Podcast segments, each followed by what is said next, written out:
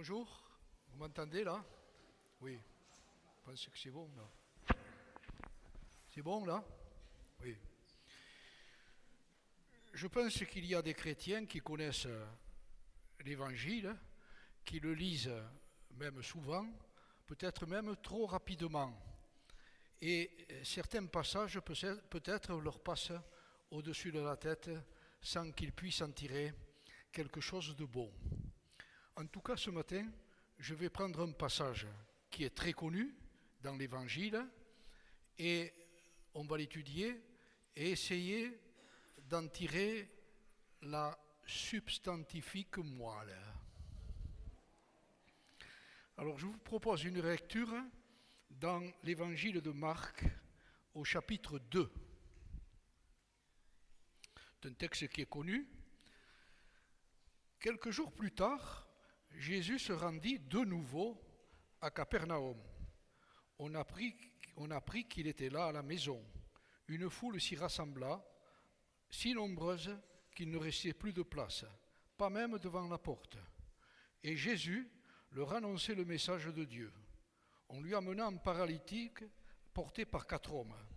Mais ils ne purent le transporter jusqu'à Jésus à cause de la foule. Alors, ils montèrent sur le toit en terrasse, défirent le toit, la toiture de la maison au-dessus de l'endroit où se trouvait Jésus, et par cette ouverture firent glisser le brancard sur lequel le paralysé était couché. Lorsqu'il vit quelle foi ces hommes avaient en lui, Jésus dit au paralysé, Mon enfant, tes péchés te sont pardonnés. Or, il y avait assis là quelques spécialistes de la loi qui raisonnaient ainsi en eux-mêmes. Mais comment cet homme ose-t-il parler ainsi? Il blasphème. Qui peut pardonner les péchés si ce n'est Dieu seul? Jésus sut aussitôt en son esprit les raisonnements qu'ils faisaient en eux-mêmes, et il leur dit, Pourquoi raisonnez-vous en vous-même? Qu'y a-t-il de plus facile? Dire au paralysé, tes péchés sont pardonnés, ou bien, lève-toi, prends ton barcard et marche eh bien, vous saurez que le Fils de l'homme a sur la terre le pouvoir de pardonner les péchés. Alors il déclara au paralysé, Je te l'ordonne, lève-toi, prends ton bancard et rentre chez toi. Aussitôt, cet homme se leva, prit son bancard et sortit devant tout le monde. Tous en furent stupéfaits et rendirent gloire à Dieu en disant, Nous n'avons jamais rien vu de pareil. Voici maintenant une scène que je qualifierais de surréaliste. Dès que les gens apprennent que Jésus est de retour à Capernaum, ils affluent à la maison où il se trouve. Capernaum, c'est la ville choisie par Jésus, son camp de base en quelque sorte, la maison d'un ami, Simon. Cela permet de saisir le quotidien de Jésus il a une maison pour se reposer, des amis sur qui il peut compter. Ça n'a pas toujours été le cas. Un jour, Jésus avait dit à un scribe, Les renards ont des tanières et les oiseaux du ciel des nids, mais le Fils de l'homme n'a pas où reposer sa tête. Et en effet, à cause de son ministère itinérant, Jésus devait compter pour le gîte et le couvert sur l'accueil et l'hospitalité des villes qu'il visitait. Une autre remarque, c'est que Jésus prêche dans une maison et non pas dans un lieu sacré séparé du monde. C'est donc une parole qui est dite et entendue au cœur de ce qui fait la vie des gens. Et il y a tellement de monde que tout accès vers Jésus est devenu impossible. Les quatre amis et le paralytique se, heurtent donc à cette barrière qui semble infranchissable. Comment parviennent-ils jusqu'à Jésus? Pas de chance pour cet homme paralysé que ses quatre amis portent sur un brancard, sur un lit de misère, sur lequel il mendie sans doute tout le reste du temps. Mais que peut-il faire d'autre? Il n'y a pas de sécu, à l'époque. Non seulement son handicap l'empêche de mener une vie normale, mais il l'empêche aussi d'avoir accès à Jésus. Un brancard, c'est encombrant. Impossible pour ces gens qui le portent de se frayer un chemin à travers une foule aussi dense. Oui, les circonstances sont contraires, mais qu'importe, ce n'est pas ce qui va arrêter les quatre amis de ce paralytique. Ils auraient pu dire, il y a trop de monde, on n'y arrivera pas, on va repartir à la maison, on viendra l'entendre une autre fois. Ou bien encore, d'essayer d'écouter de loin ou d'attraper quelques miettes. Non, il se trouve un chemin rien que pour eux. On peut vraiment admirer l'attitude de ces quatre hommes. Ils vont droit au but. Ils ne sont arrêtés par aucun obstacle. Ils ne peuvent pas entrer par la porte. Eh bien, qu'à cela ne tienne, ils entreront par le toit. Et les voilà qu'ils grimpent sur le toit et montent le brancard avec leur ami dessus. Ils acceptent ici de se mettre à dos le propriétaire de la maison. Je ne sais pas ce qu'il en pense. Puis, motivés et opiniâtres et astucieux, ils n'hésitent pas à vandaliser la maison en pratiquant une ouverture dans le toit. Il ne faut pas imaginer un toit de tuiles comme chez nous. Les maisons de la Palestine à l'époque avaient un toit tout plat. Elles étaient faites de torchis. C'est ce torchis que ces quatre hommes entreprennent de défaire. Enfin, les voilà qui descendent le paralytique sur son brancard par l'ouverture qu'ils ont faite, juste devant Jésus, qui a peut-être d'abord vu les débris tomber avant d'avoir vu le paralytique devant lui sur son brancard. J'ai imaginé hier soir cette scène si elle arrivait ici. La salle archi pleine, impossible pour quelqu'un qui, qui serait paralysé d'accéder donc jusque devant l'estrade. Les intéressés sont des brouillards. Ils, je ne sais pas s'ils téléphonent aux pompiers ou je ne sais pas où. Ils prennent une échelle, ils montent sur le toit. Ils voient une verrière avec un marteau, ils commencent à couper le verre. Le verre, les morceaux de verre commencent à tomber sur la tête de Robert et de Philippe. Et après, je ne sais pas ce qu'ils font. Les gens, sont bien entendu, lèvent la tête, ils se demandent si ce n'est pas un combat de mouettes, ou bien ils se disent, ça doit être ça, un attentat, il faut appeler le GIGN. en tout cas, ce paralytique, avouons-le, a des amis formidables. Leur détermination supprime tous les obstacles qui se dressent devant elle. Il n'est pas seul, il a de très bons amis et c'est ce qui le sauve. Dans les Proverbes au chapitre 17, verset 17, il est dit ceci. Un ami aime en tout temps, et quand survient l'adversité, il se révèle un frère. Et c'est bien ce qui s'est passé. Grâce à eux, le paralytique se retrouve à la première place, devant tout le monde, même devant les scribes qui écoutent aussi la prédication de Jésus. Il se retrouve juste devant Jésus et il peut entendre à son tour cette prédication. Un paragraphe maintenant que j'ai intitulé Une action concertée et déterminée. Jésus voit la foi de ses amis. Écoutez bien, c'est le seul épisode de l'Évangile où la foi des autres est explicitement reconnue comme étant au bénéfice de quelqu'un. Mais cette foi en quoi consiste-t-elle? Dans notre texte, il n'est nullement question d'un sentiment. Le sentiment n'est certainement pas absent. Mais ce que Jésus prend en compte, c'est cette action concertée et déterminée de ses quatre amis. Une action qui ne se laisse arrêter par rien. Ces gens sont dans le même état d'esprit de cet épisode du Nouveau Testament, c'est-à-dire de cette femme souffrant d'hémorragie depuis 12 ans, empêchée elle aussi d'avoir accès à Jésus par la foule, mais qui s'écriait un jour, si seulement j'arrive à toucher son vêtement, je serai guéri. Et ces mêmes amis et ce paralytique sont dans ce même état d'esprit. Si seulement on arrive à accéder devant à Jésus, l'affaire est conclue je serai guéri. Donc ce paralytique va trouver la guérison. Et il trouve la guérison sans avoir rien fait pour cela. Il en est bien incapable, il ne peut pas bouger. Ce sont ses quatre amis qui ont fait tout le travail. Cet homme a été bénéficiaire de la foi de ses quatre amis. La foi a eu pour effet de leur éviter tout conformisme. Il ne se préoccupe pas de ce qu'il faut faire ou de ne pas faire, de ce qui est bien séant, de ce que les autres peuvent penser. Ils poursuivent leur objectif et ils vont droit au but.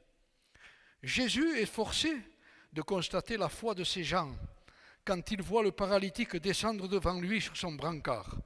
Et pourtant, Jésus s'adresse au paralytique et non pas à ses quatre amis quand il lui dit Lève-toi, prends ton brancard et va dans ta maison.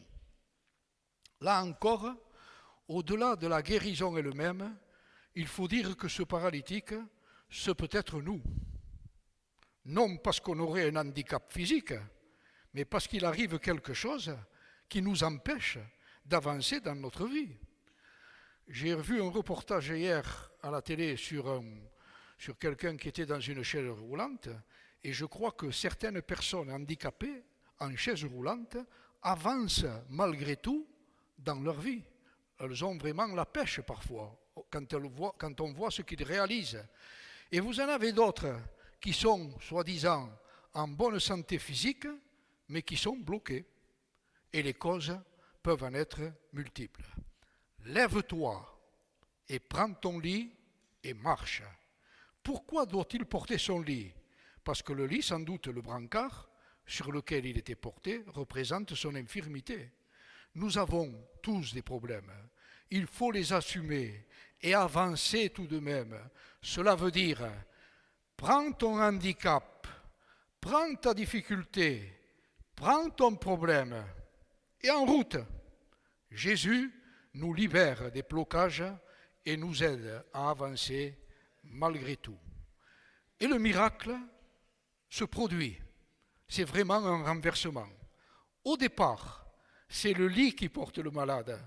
À la fin, c'est le malade qui porte le lit. Au départ, le malade est l'objet de la maladie. Le sujet, après, il redevient sujet, acteur de sa vie, même s'il doit parfois trimballer des difficultés. En tout cas, quelle que soit la difficulté, Jésus nous aide à assumer nos problèmes et à avancer. Jésus va dire au paralytique quelque chose de surprenant. Je me mets à la place de celui-ci, je ne sais pas comment j'aurais réagi, quand je, connais, quand je connais quand même mon caractère. Sent le caractère. voilà un homme qui est paralysé. Je pense qu'il était vraiment bien disposé. Jésus lui dit, mon enfant, tes péchés sont pardonnés. Il aurait pu dire, quoi? Enfin, je viens pour être guéri. Tu sais très bien que ça fait des années que je suis dans cet état. Et tu me balances dans les gencives. Tes péchés te sont pardonnés. Jésus a devant lui un homme manifestement paralysé, qui vient pour être guéri et pouvoir être debout, marcher comme les autres. Mais Jésus, je vais y revenir, va à l'essentiel, non au handicap de cet homme, mais à sa situation de pécheur c'est le pardon qui est d'abord annoncé, tes péchés te sont pardonnés. Le paralysé, c'est l'image du pauvre et de l'exclu, celui que beaucoup peut-être considéraient comme puni par Dieu à cause de son péché. On connaît en effet le lien étroit de cause à effet que le judaïsme de ce temps établissait entre le malheur, par exemple la maladie, et le péché commis. Cette conviction s'étalait déjà dans les, discours des amis de Job dans l'Ancien Testament. Et, et les disciples de Jésus, vous savez, le partageaient. Preuve en est la question stupide qu'ils ont posée un jour à Jésus à propos d'un aveugle de naissance. Ils lui ont dit à Jésus, Jésus, mais qui a péché pour qu'il soit aveugle? Est-ce lui ou ses parents?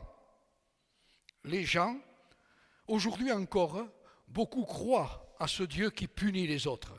Les gens ne voyaient que sa maladie. Jésus, lui, voyait la repentance et le désir de pardon de cet homme. Et c'est pour cette raison qu'il lui annonce le pardon. Surgit alors une parole libératrice qui enlève le poids de la culpabilité et du jugement, qui apaise et qui recrée au-delà, au travers des blessures et des paralysies, un avenir possible. La prédication de Jésus remet cet homme en règle avec Dieu. Et ça, c'est le plus important. Maintenant, je vais mettre l'accent sur sept points sur le pardon. Le premier, l'importance du pardon. Jésus, vous avez remarqué, qui s'occupe d'abord du péché du malade. Il est plus intéressé à notre pardon qu'à notre guérison. Notre destinée éternelle est plus importante que notre bonheur temporel. Deuxième chose, la possibilité du pardon. Le pardon est auprès de Dieu. Dans les psaumes, au chapitre 130 et au verset 4, il est dit, le pardon se trouve auprès de toi afin qu'on te révère. Troisième chose sur le pardon, le pouvoir du pardon.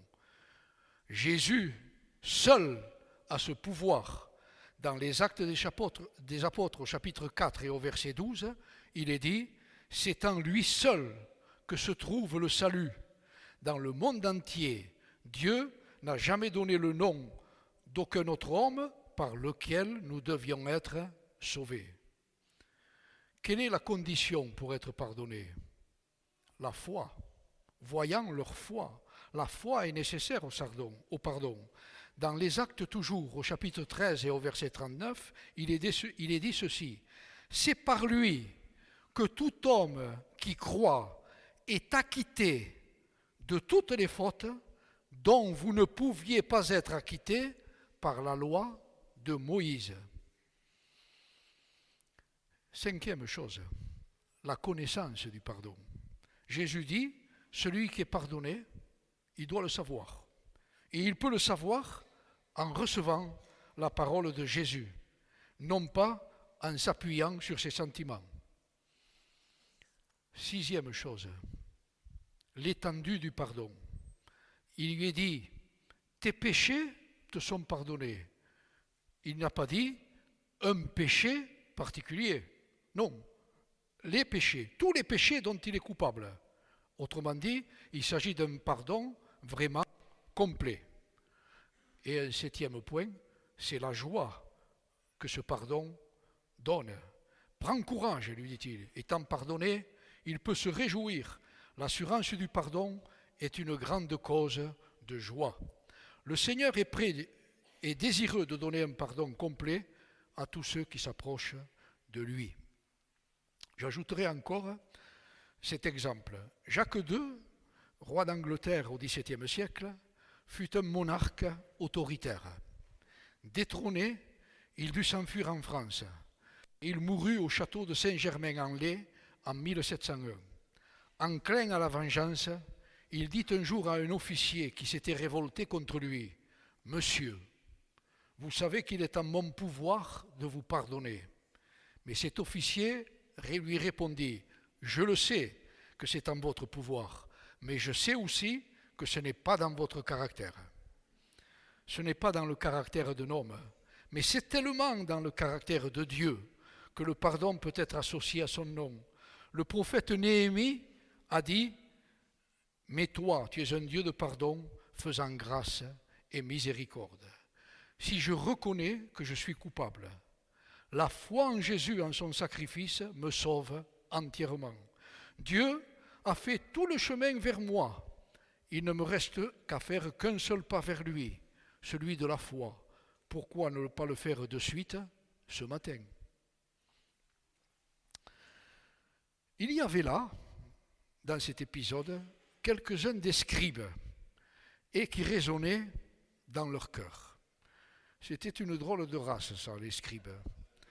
Les, scribes étaient des spécialistes de l'étude de la loi.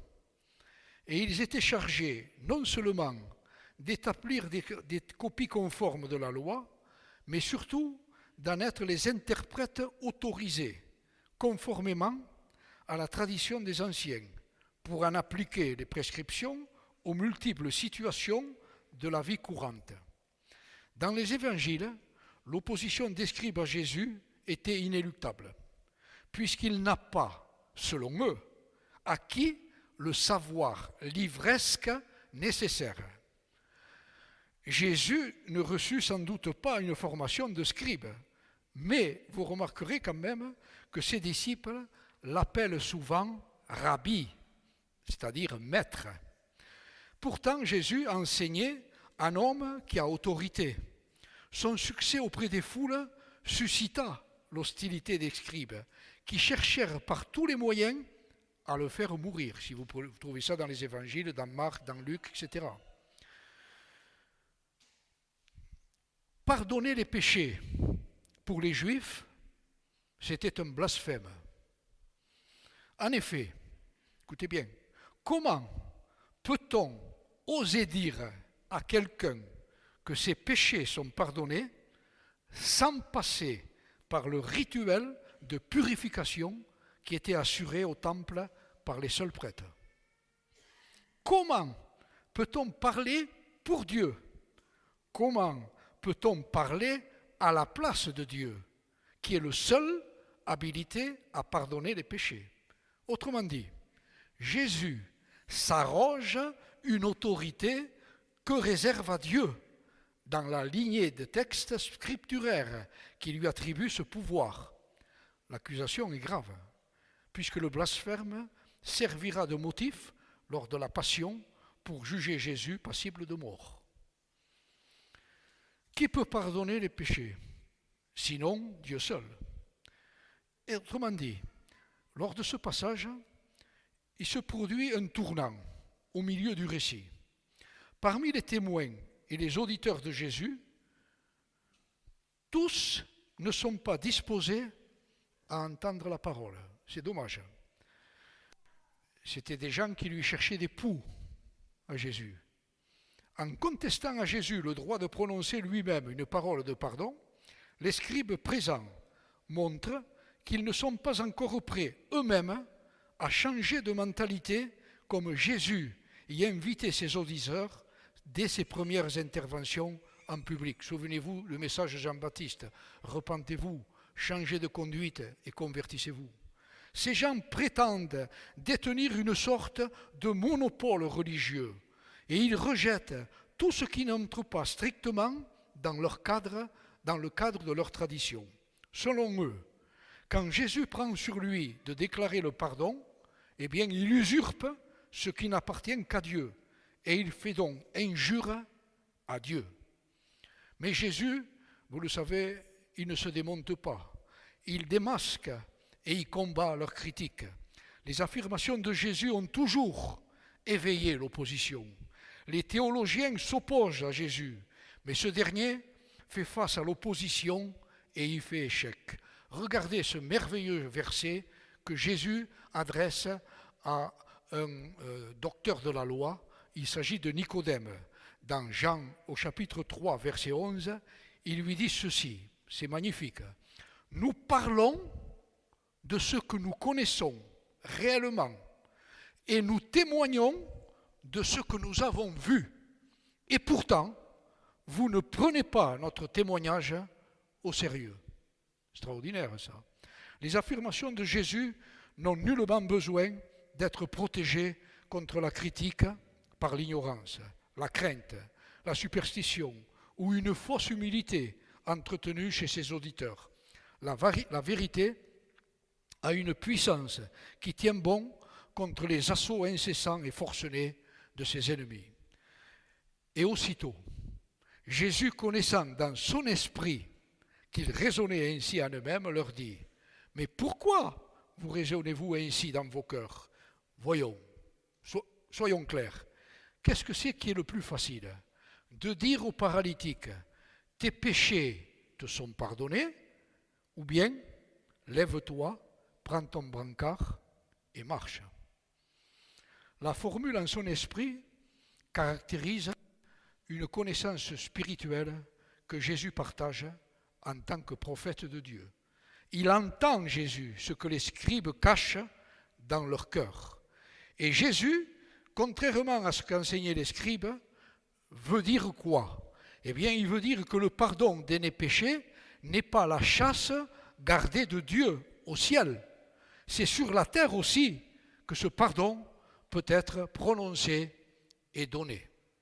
Et Jésus, il démontre son autorité.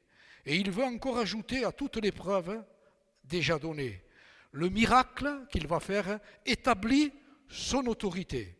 Dans Jean au chapitre 7, verset 17, il est dit, Si quelqu'un est décidé à faire la volonté de Dieu, eh bien, il reconnaîtra bien si mon enseignement vient de Dieu ou s'il parle de ma propre initiative. Les miracles effectivement accomplis sur cette terre constituent un fondement solide de la foi en la divinité de Jésus.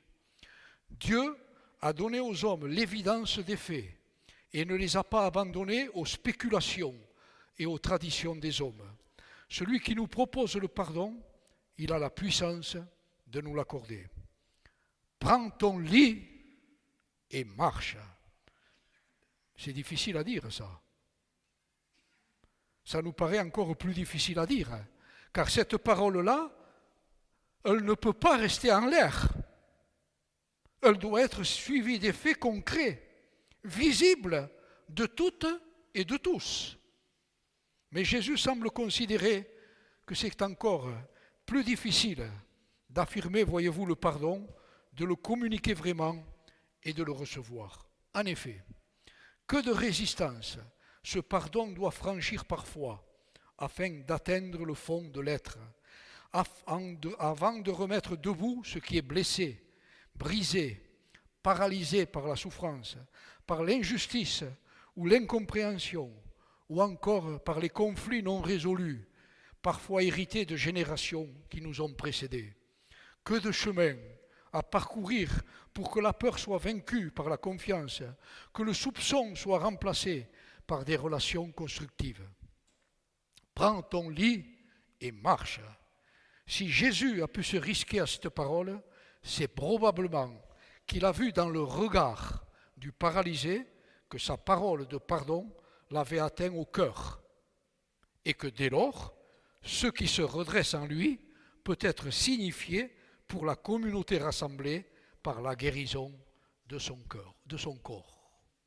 Pour conclure, Dieu nous offre le pardon en Jésus avec de solides raisons de croire. Dieu veut nous pardonner et vous faire vivre dans la joie du pardon. Peu importe qui vous êtes, ce que vous avez fait, le pardon est à votre portée. D'autre part, ce texte met l'accent sur la foi de l'Église. Aujourd'hui, nous sommes tous plus ou moins influencés par cette conception de la foi, héritée du piétisme. Nous avons tendance à réduire la foi à un choix personnel, à, à la restreindre à la sphère privée. Certes, la foi, c'est aussi cela, mais ce n'est pas que cela. Si les amis de cet homme avaient vu la foi comme une affaire privée, ce paralytique n'aurait jamais trouvé la guérison. Que Dieu vous bénisse.